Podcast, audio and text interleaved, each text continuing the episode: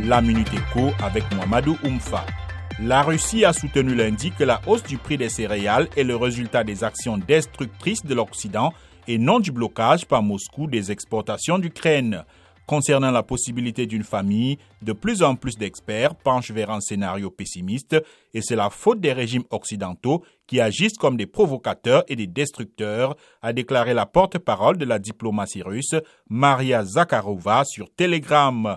Moscou a été accusé hier par le président ukrainien de bloquer ses exportations de céréales. L'accès à l'énergie en Afrique a encore reculé depuis le Covid-19, a relevé lundi l'Agence internationale de l'énergie.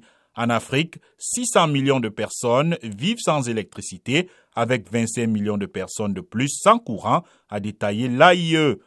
Mais selon l'agence, la transition mondiale vers les énergies vertes est porteuse de promesses, notamment pour le continent africain qui dispose de 60% des ressources solaires mondiales.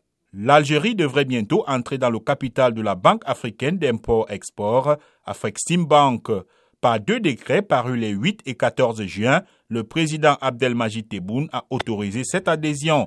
Selon Jeune Afrique, Alger devrait débourser autour de 2 millions de dollars pour sa prise de participation.